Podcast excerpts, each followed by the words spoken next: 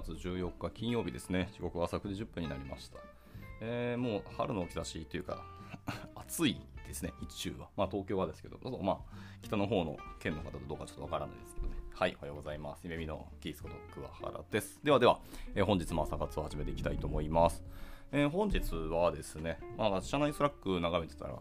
AWS の新しいなんかローンチのブログが出てたよというところで、まあ、じゃあちょっとそこを今日は読んでいこうかなと思っておりますと。いうところですね。はい、えーまあ、タイトルにあります Announcing New Tools for Building with、えー Generative AI on AWS ですと。はい、っていうところで AWS 上で、まあ、Generative AI に関するあのツールとかサービスの新しい機能というのが、えーローンチされたらしいですね。はい。じゃあそこをちょっと今日は読んでいこうと思います。まあ、ちょっと僕はですね、AWS そんなに詳しくなく、全然触れてもいなくてですね、あの、不勉強の中、ちょっと読んでいこうかなと思ってますので、はい。あの、いろいろ足りないところあると思うんですけど、ご用意いただければ幸いです。じゃあ行きましょう。ML によって駆動され、サプライチェーン、予測、キャパシティプランニングなどなどというものが、ML によって、情報を得ていますと。はい。いろいろもう本当機械学習にガンガン食わせていて、そこであの計算してもらって処理してもらってる感じなんですね。いや、なかなか、いや、アマゾンはそこの辺をしっかり、あの、現場に活用しているっていう事例がよく記事で見るので、さすがの一言やなってとこですね。はい。で、えっ、と、プライムエア、まあ、いわゆるドローンと、えー、Amazon Go ですね。消費者が棚から商品を選び、正式にチェックアウトすることなく、ね、店を出ることができるという当社の実店舗ですね。というものの、えーコンピュータービジョン技術にはそのディープラーニングが使われています。えー30以上の異なる、えー ML システムを搭載した Alexa っていうものは、毎週数十億回、えースマートホームの管理、ショッピング、情報やエンターテインメントの入手など、えーお客様をサポートしていますと。Amazon, えー Amazon では、えー何千人ものエンジニアが ML に取り組んでおり、私たちの伝統、現在の倫理観、そして未来の大きな部分っていうのを占めているのですと。へえ、毎週数十億回 Alexa っていうところはいろんなもの情報を取ったり、あの情報投げられたりとか、サポートしたりとかやってるんですね。いや、そら一気にデータはたまるわって感じですね。あの、アレクサはしかも自分たちでその拡張したりとか、あの、ソースコードを書いて、それに適用させることで、自分たち流にアレンジすることも確かできたはずなので、本当、利用があっていいよなと思いますね。で、AWS では、えーと ML を民主化し、えーあらゆる規模や業界の10万人以上のお客様を含め、ML を使いたい人なら誰でも利用できるようにする上で、えー重要な役割を担っています。AWS はスタックの3つのレイヤー、すべてにおいて、え AI および ML サービスの最も、え広範囲で広い、え深いですね、ポートフォリオを備えています。私たちは費用対効果の高い ML のトレーニングと、推論を行うための最も性能の高いスケーラブルなインフラを提供するために投資とイノベーションを行い、すべての開発者が最も簡単にモデルを構築、トレーニング、デプロイできる Amazon、え政治メーカーっていうのを開発し、お客様が画像認識、予測、知的検索などの AI 機能をアプリケーションに追加するためのさまざまなサービスを簡単な API コールで開始しました。えーまあ、去年、一昨年かな、そう政治メーカーの話、結構僕もあの周りで話題というか、ワードを耳にするようになったので、すごい皆さん使ってるなっていうのはつくづくわかりますね。であとは、 Intuit、 Thomson Reuters ですかね。はい。とか、えーアストラゼネカ、そしてフェラーリ、ブンデスリーガ、サッカーですね。あとは 3M、えー BMW などのお客様だったり、えー世界中の何千ものスタートアップ企業や、えー政府機関が ML によって自分自身、業界、そしてミッションを変革している理由はこのためになりますと。私たちはそのジェネラティブ AI についても同じように民主化するアプローチをとっています。えーこれらの技術を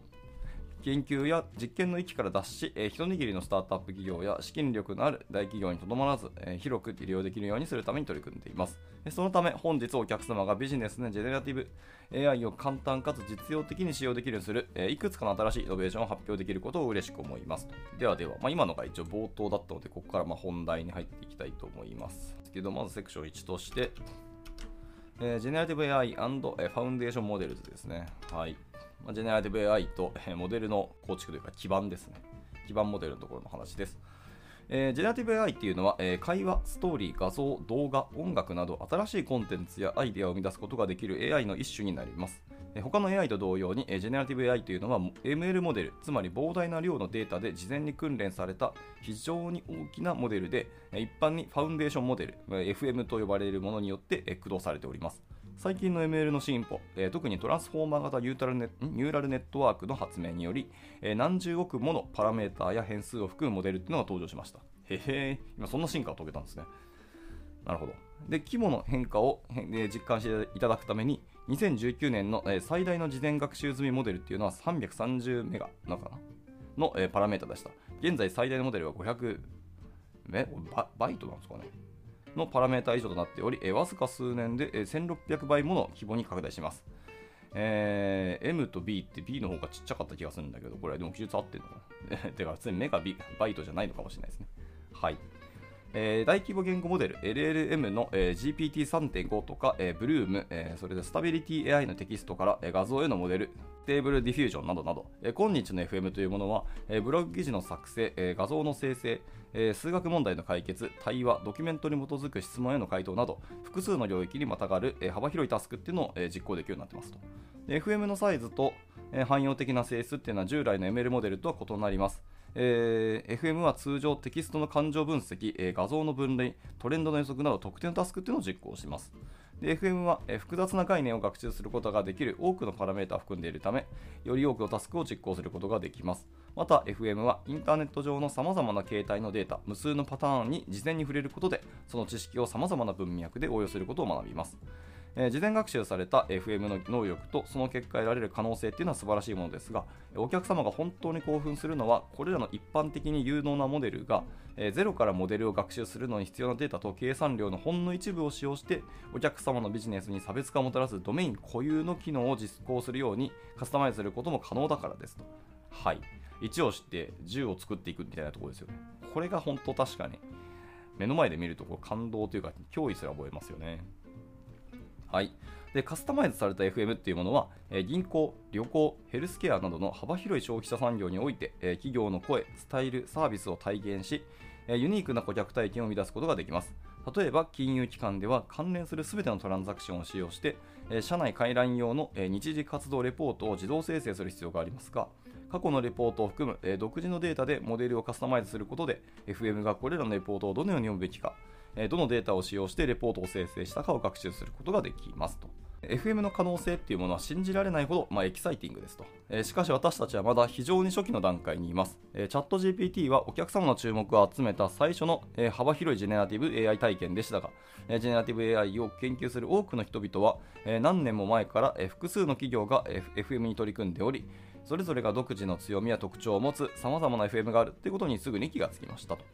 えー動きの速い技術とか ML の進化に見られるように、えー物事は急速に変化します。えー今後も新しいアーキテクチャが生まれ、FM の多様性によってイノベーションの波が起こることが予想されます。すでに今までにない新しいアプリケーション体験が始まっています。AWS のお客様からは、え今日出ているもの、まあ、そして明日出てきそうなものを活用して、えビジネスや組織の中で FM や、えージェネラティブ AI の利用を素早く始め、新たなレベルの生産性を促進し、提供するものを変革するにはどうしたらよいかという質問が寄せられていますと。ビジネス側の人たちもどんどんどんどんもう積極的に導入して、次どういう進化があって、次何ができるようになるとか、どういう変革を起こせるかっていうのをどんどん AWS 側にも問い合わせたりとか、要望を出したりしてるわけですね。まあまあ、ユーザー側としてはその意思でいいけど、まあ、進化がどこまで加速するかちょっと悩ましいところではある気はしますし、進化しすぎたところによって、僕らが AI を制御できなくなった問題っていうのは、なんか出口戦略じゃないですけど、その辺はちょっと気になりますね。まあ、この記事でそれが書かれているかどうかちょっとわからんですけど。はい、じゃあ続けていきましょう。えー次のセクションですね。次は、え FM によるジェネラティブ AI アプリケーションの構築と、えスケーリングを最も簡単に実現する、え Amazon Bedrock と、え Amazon Titan のモデルを発表ですよということです。はい。えお客様からは現在いくつかの大きな問題が立ち上がっているとお聞きしています。第一に優れた結果を出し、目的に最も適した、え高性能の、FM を見つけ、アクセスするための簡単な方法が必要になりますと。次にアプリケーションとの結合がシームレスであること、え巨大なインフラストラクチャーのクラスターを管理する必要がないこと、大きなコストがかからないことです。なんか、もう本当言いたい放題な要望がありますね。まあ、言いたいことはよくわかるんですが、はい。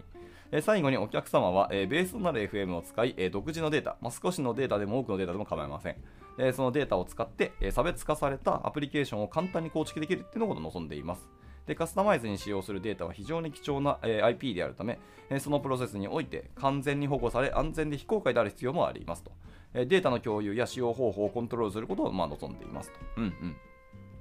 もうなんか全てを望んでいると言ってもいい気がしますね。これを聞く限り。まあまあ人のね、要望とか需要は どんどん加速しますからね。で、私たちはお客様からのフィードバックをすべて取り入れ、ほう。本日、えー、AI21 ラボズ、アンソロピック、えー、スタビリティ AI、えー、Amazon の FM を API 経由でアクセスできるようにする新しいサービス、Amazon ベッドロックっていうのを発表することができます。えー、ベッドロックはお客様が FM を使ったせ、えー、ジェネラティブ AI ベースのアプリケーションを構築、拡張するための最も簡単な方法で、す、えー、べ、ての構築者のアクセスを、えー、民主化するものになりますと。で、ベッドロックは本日発表した2つの新しい LLM からなる、Amazon の、えー、タイタン FM を含む、えー、テキストや画像用の強力な FM の数数々に、えー、スケーラブルで信頼性が高く安全な AWS マネージドサービスを通じてアクセスする機能というのを提供しますと。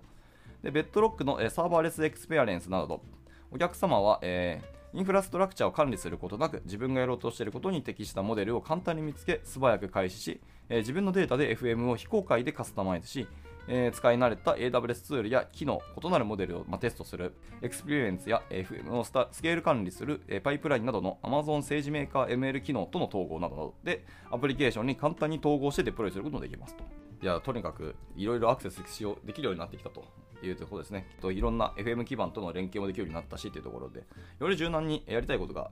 できるようになったんじゃないかなというところですね、これは。はい。で、ベッドロックのお客様は、現在入手可能な最先端の FM の中からお選びいただけますと。これには、え、AI21 ラボズ社の、え、多言語 LLM である、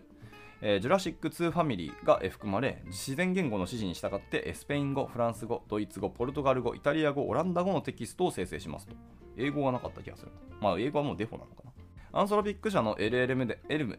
失礼、LLM であるクラウドっていうものは、さまざまな会話やテキスト処理タスクを実行でき、 Anthropic 社の一定責任ある AI システムの訓練に関する広範な研究に基づいています。また、 Bedrock はユニークでリアルな高品質の画像、アート、ロゴ、デザインを生成できる、えー、 Stable Diffusion、まあ、この種のモデルの中で最も人気あるものですね。はい、っていうものを含む、えー、 Stability AI 社のテキストから画像への基盤モデル群に簡単にアクセスできることができるようになっていますと。まあ、そんな感じで他社のやつとかにも全然アクセスしやすくなるってことですね。えー、じゃあ、ベッドロックが単純に AWS だけで閉じるんではなくて、そこを使うとか、それぞれのいろんな FM 基盤を、えー、公開されたり、それによってサービス化している各社のサービスの連携も簡単にできるようになるのかな？これ読む限りだと。となると、もう、なんかすごい展開ですね。Amazon だけの話じゃなくなってきたっていうところで、これ、でもそのハブになる AWS、えー、とベッドロックかっていうところが、これも今後すごく話題になりそうですね。ビジネス的にもこれは、えー、すごい注目を受けるんじゃないかなと思いますね。はいまあ、多分すでにいろんな各社とのそのサービスとの連携とか、多分いろいろ裏では情報連携しながら進めてきたんだとは思いますけどね。こういうとこ強いよな、やっぱ Amazon っていうのは。で、ベッドロックは現在、えー、限定プレビュー中で、あ、なるほど、まだ限定プレビューなんですね。えー、コーダのような顧客は、え、開発チームの立ち上げの速さに興奮しています。えー、コーダの共同創業者兼 CEO である、えー、読み方がわからない、えーま、CEO の方が長年 AWS の顧客として満足している私たちは、AW えー、Amazon ベッドロックがコーダ AI に品質、拡張性、パフォーマンスをもたらすことができることに興奮していますと述べています。私たちのデータはすでに AWS 上にあるため、データを保護するために必要なセキュリティとプライバシーをすべて組み込んだ状態で Bedrock を使って生成型 AI を迅速に取り入れることができますと。えー、Uber、ニューヨークタイムズ、えー、 Square のような大規模チームを含む、えー、数万以上のチームが、えー、 Coda 上で稼働しており、信頼性とスケーラビリティというのは本当に重要になりますと。で私たちは今後数ヶ月でより広く利用できるようにする前に、えー、Amazon の新しい TitanFM というものを数人の顧客とプレビューしていますと。えー、数人と言ってますけど、多分数社が多分正しい気がしますね。で私たちは当初、2つのタイタンモデルを用意する予定になります。え1つ目は、要約、テキスト生成。例えばそのブログ記事の生成とか、え分類、オープンエンド Q&A、え情報収出などのタスクに対する、え対応する生成型 LLM ですと。もう1つはテキスト入力の方ですね。はい単語、フレーズ、または場合によっては大きなテキスト単位というものをテキストのじゃ意味的な意味を含む数値表現ですね、埋め込みと知られているものですけど、に変換する埋め込み型 LLM でありますと。この LLM はテキストを生成しませんが、パーソナライゼーションや、検索などのアプリケーションでは、埋め込みを比較することができ、ワードマッチングも、関連性が高く、文脈に沿ったレスポンスを生成することができるようになるため、有用なモデルになりますと。実際、Amazon.com の商品検索機能では、顧客が探している商品を見つけるのを助けるために、えー、同様の埋め込みモデルなどが使用されています。あ、そうなんです。知らんかったわ。えー、AI の責任ある使用におけるベストプラクティスをサポートし続けるために、タイタン FM は、え、データ中の有害なコンテンツの抽出を削除、え、ユーザー入力中の不適切なコンテンツの拒否、え、不適切なコンテンツ、まあ、ヘイトスピーチ、冒涜、暴力などなどみたいなものを含むモデルの出力のフィルターとして、構築されていますと。個人的にはこのタイタン FM の中の1つ目ですね。1つ目のモデル、その要約テキストとかですかね、とか、ブログ記事作成だったりとか、そうオープンエンドの Q&A みたいな、そういわゆる課題抽出して、それをタスクに対応する生成型 LLM。これめちゃめちゃありがたいと思いますね。でそしてブロガーの人たちはみんなこれ使うんじゃないかなと思ったりしますけどね。まあ、もちろん今現時点ではそのチャット GPT とかそのジェネラティブ AI を使ってブログ書かれてる方もたくさんいらっしゃいますけど Amazon ロックのこのタイタン FM を使ったモデルを使う人っていうのはどんどん増えるんじゃないかなと思いますし、まあ、企業の Q&A とかその辺ももっともっと増えるんじゃないかな。とりあえずあのページとかを URL ポッて投げてそんなえー、EC サイトだとか、ウェブアプリケーションの機能がとも AI ががあの一回操作して学んでくれて、勝手に Q&A とか作ってくれるとか、そこまでいったらもうすごいなと思いますけど、なんかそんな未来が見える気がします。なんかこれ見てる限り。というところで、いや、本当これ、いや、新しい新未来の話をしてるけど、マジで僕らの生活が AI にとって変わられる感が見えてきて、それはそれで怖いなと思いつつですね。まあでも何ができるかっていう、もう想像、僕らの想像してるものは多分ほぼほぼ現実になるんでしょうね、これ、こっからは。はい。まず続けます。で、 Bedrock っていうものは、あらゆる規模の企業が FM のパワーにアクセスできるようにすることで、組織全体で ML の利用を加速させ、すべての開発者にとって簡単になるため、独自のジェネラティブ AI アプリケーションを構築できるようにもしますと。で、アクセンチュアデロイト、え、 Infosys、え、 Slalom などのパートナーっていうのは、企業がジェネラティブ AI をより早く使えるようにするためのプラクティスっていうのを構築しています。C3AI や、えー、 Pega のような、え、独立系ソフトウェアベンダーですね、とかは、えー、AWS に期待するセキュリティ、プライバシー、信頼性の全てを備えたえりすぐりの FM に簡単にアクセスできるベッドロックを活用できることに興奮していますと。まあでもやっぱりセキュリティは絶対待ったなしというか、皆さんも無視できない話ではあるので、そこも AWS が担保してくれるっていうんであれば、すごくいい話ではあるし、まあ、そこに信頼を置いて皆さん多分 AWS を使ってると思うので、本当ね、ここがすごいなと思いますし、あとはパフォーマンス周りですかね、チャット GPT まだ遅いなっていうところもちょっとあったりしますし、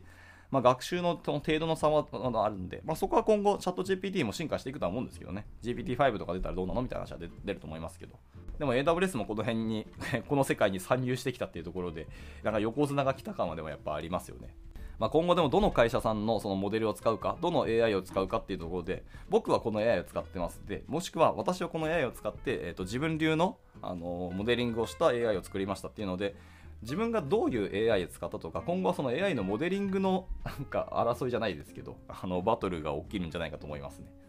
でどこまでそのパーソナライズされるかはそのユーザーのあの使い勝手にもよったりはしますしどこまでユーザーのそのパーソナル部分を公開するかっていうところにもちょっと関わる気がしますけど、はい、じゃあ続いて、えー、次のセクションですけど。次は、えー、生成 AI のための最も費用効果の費用対効果の高いクラウド基盤。AWS トレニウムを搭載した、えー、Amazon EC2 ターン 1N というものかな、はい、というインスタンスと AWS インファレンティア2、えー、すみません、僕英語弱くて申し訳ないですけど、っていうのを搭載した Amazon の EC2 インフ2インスタンスの一般提供を開始することを提供してます。発表しましたということですね。はい。ちょっと読み方ずさんすぎてちょっとよくわからんと思いますけど、まあ本文入ります。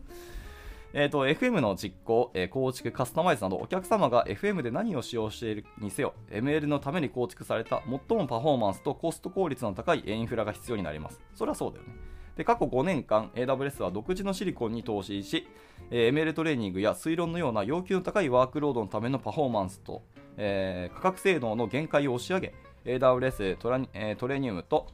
AWS インフェレンティアチップっていうものを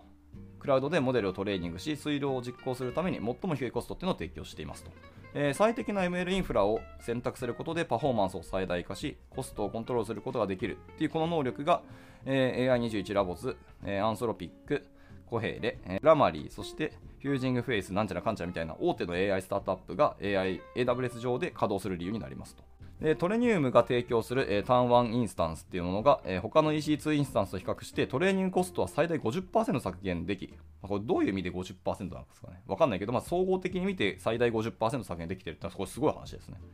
EC2 インスタンスも毎年毎年進化してるのにそれをさらに50%削減できるっていうのはなかなか強いな。はいはい。え、800GB パーセックの、え、第2世代のエラスティックファブリックアダプター EFA ですねっていうネットワークで接続された複数のサーバーにトレーニングを分散させるように最適化されています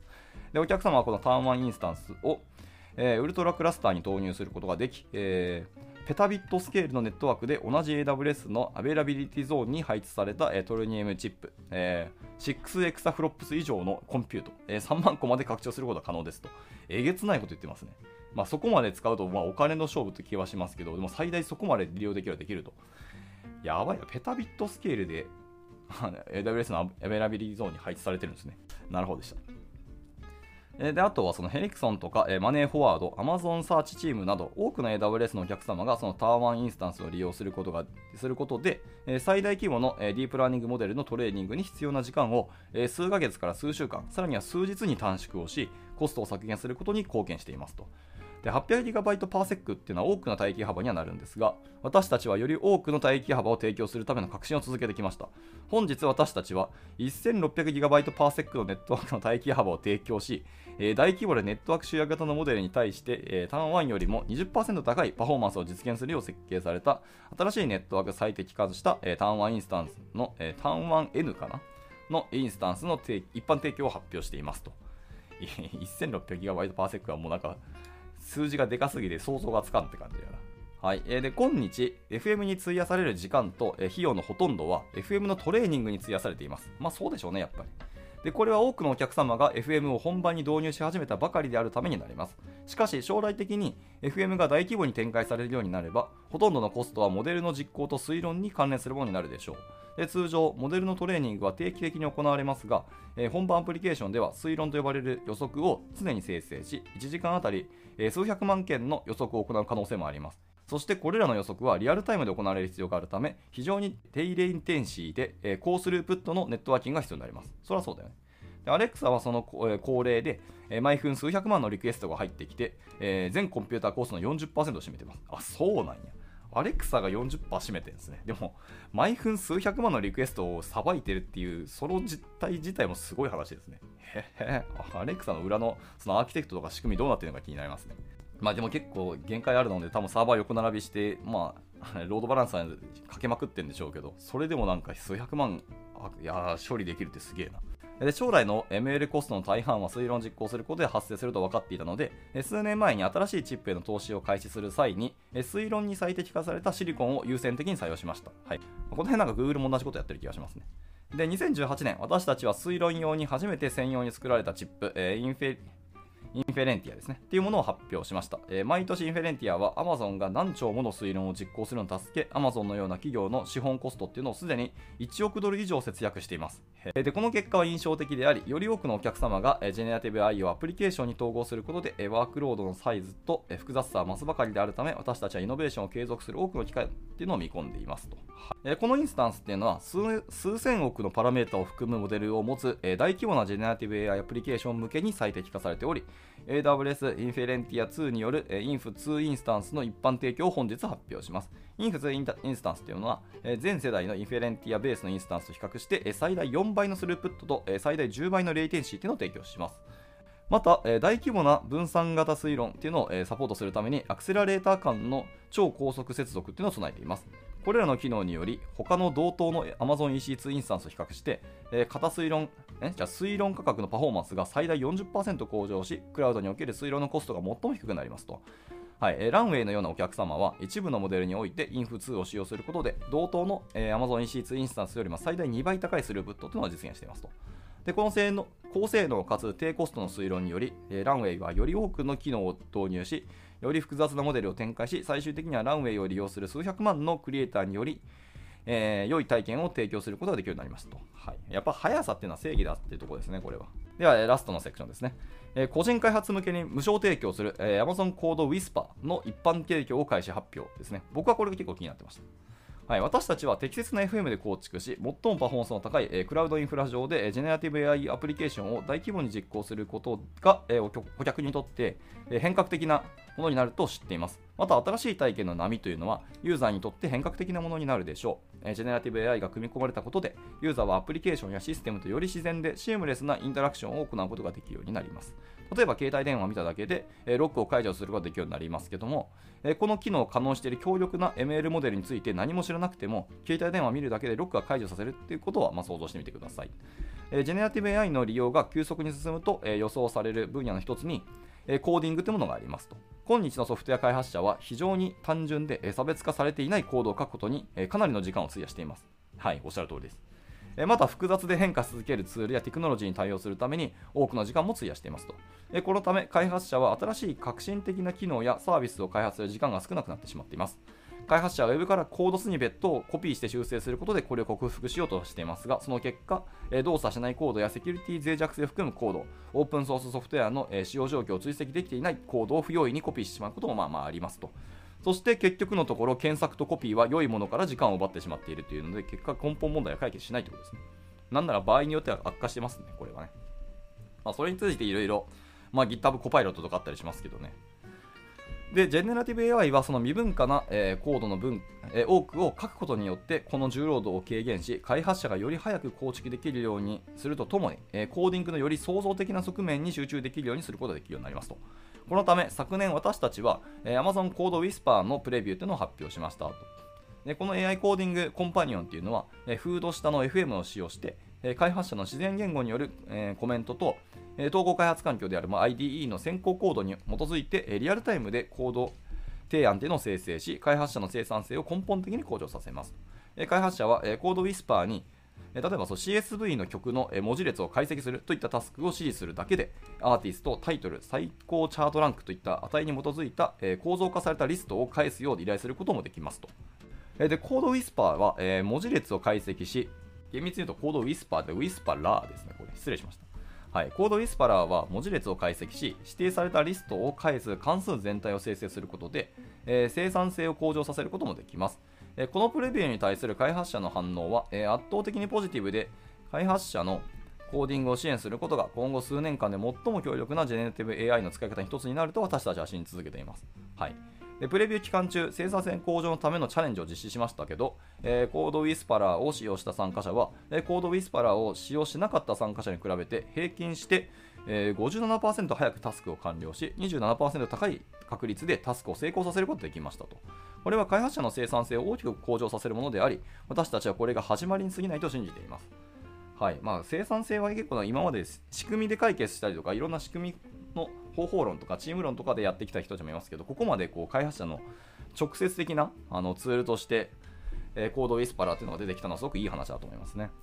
はいまあ、このコードウィスパラと、えっ、ー、と、なんだっけ、GitHub のあれですね、コパイロットが結構バッティングする気はしますね。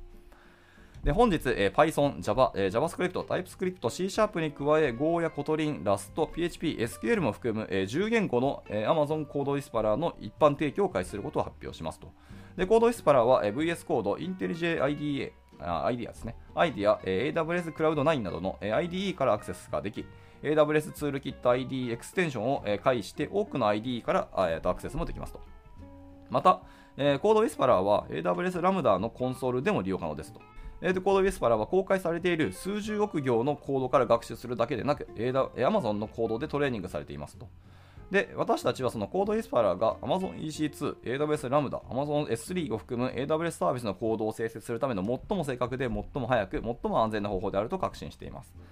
まあ、このインフラ周りの設定とかも YAML ファイルとかもそうですよ。その辺はもう完全にジェネラティブ AI の方が多分早いし正確だと思うし、もう大体もう提携されたこ、えー、設定になる気がするので、それは確かに本当、機械の方が早いんだろうなとはつくづく思いますね。で、また、公開されている数十億行のコードから学習するっていうふうにおっしゃってますけど、この学習する元は GitHub じゃなくて多分あれですよね。コードコミットだと思うんですけど、どうなんでしょうね。実は AW、えっと、GitHub なんですかね。GitHub だとしたら、GitHub と多分連携連携したりとか、情報のその辺の契約を結ばないとさすがに NG だと思うんで、多分コードコミットだと思うんですけど、でもコードコミットだとして、えー、数十億行のコードが公開されてるっていうのは、それはすごい話ですね。僕あんまコードコミット皆さん使ってるのかって事例は僕が聞いたことがないので、そういう意味だとあの皆さん結構使われてるのかもしれないですね。はい。それはちょっと余談でした。えー、で、続けていきます。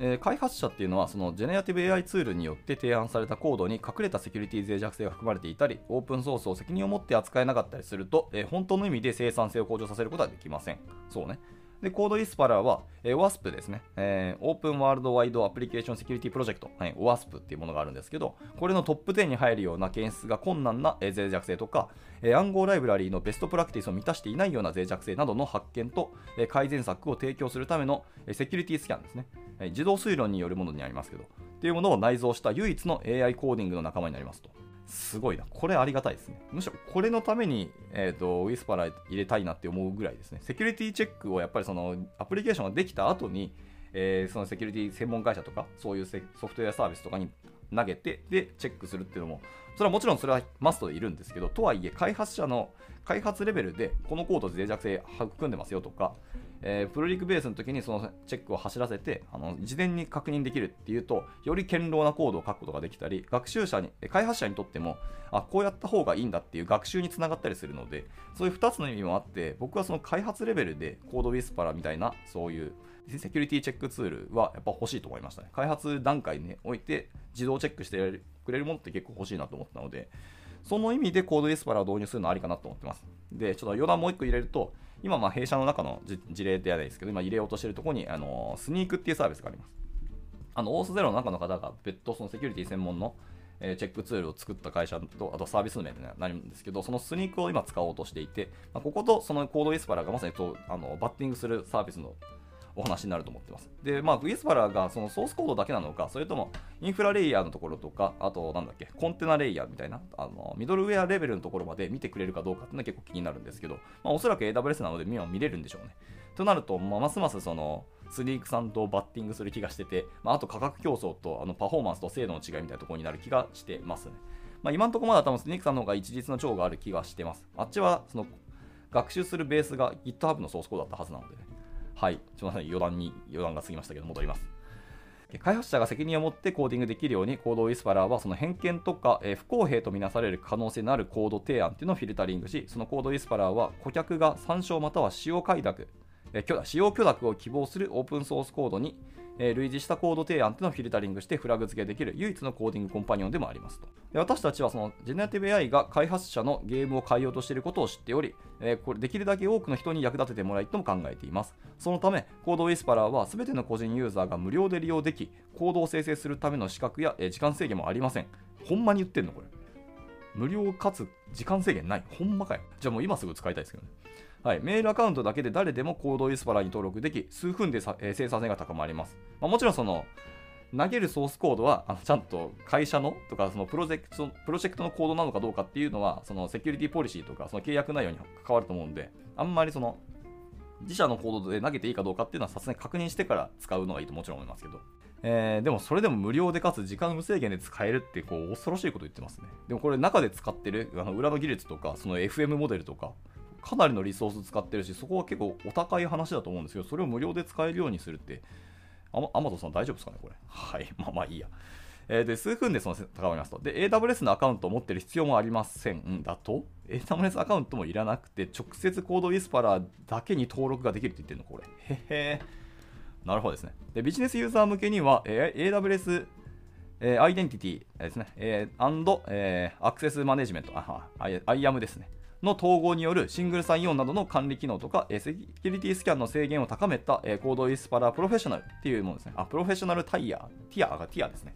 っていうのも提供してますと。はい。既存のその IAM とこの統合はできるってことですね。いや、これはこれで確かにいい話だし、これがむしろ欲しいよねって思ってたので、さすがだなって感じです。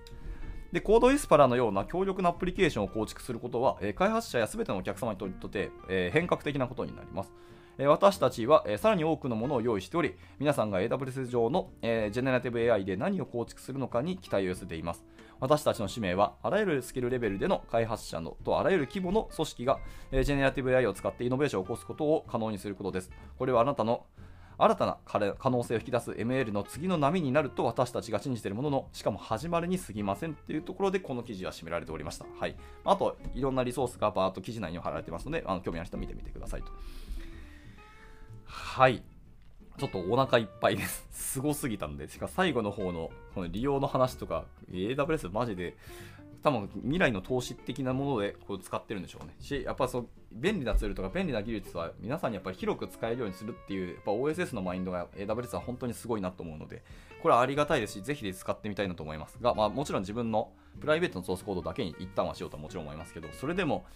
まあ、僕あのギターコパイロットもあの裏で裏っていうか自分個人では使ってるんですけどそれとやっぱり比較はしていきたいと思いますしこっち無料で使えるってなったらちょっと恐ろしい話だと思いますね。とはいえその提供してくれるコードのだから学習のベースはおそらくコードコミットになると思うんで僕もコードコミットになんか結果的になんか突っ込んだ機能とか、えー、より詳細なものとか広範囲な、えーと、使い勝手をするんだったらコードコミット使わなきゃいけなくなる気がしていて結局は AWS にあのアカウント登録してって話になる気はしますけどまあそれはそれで別にいいと思っているのでねはい。ちょっとこれはま今後も、まず僕もちょっと使ってみようと思います。っていうところで、すみません、今日は、えっと、余談と僕が AWS の知識あまりにも弱すぎて、あの読み方が分からなかったり、英語が弱かったりして、あの、ぐだぐだな配信で申し訳なかったですけど、はい、あのー、本題のこれブログ記事ですね、AWS さんの本家の記事をぜひぜひ皆さんの本でも読んでいただければと思います。というところで、えー、今日の朝活はこれで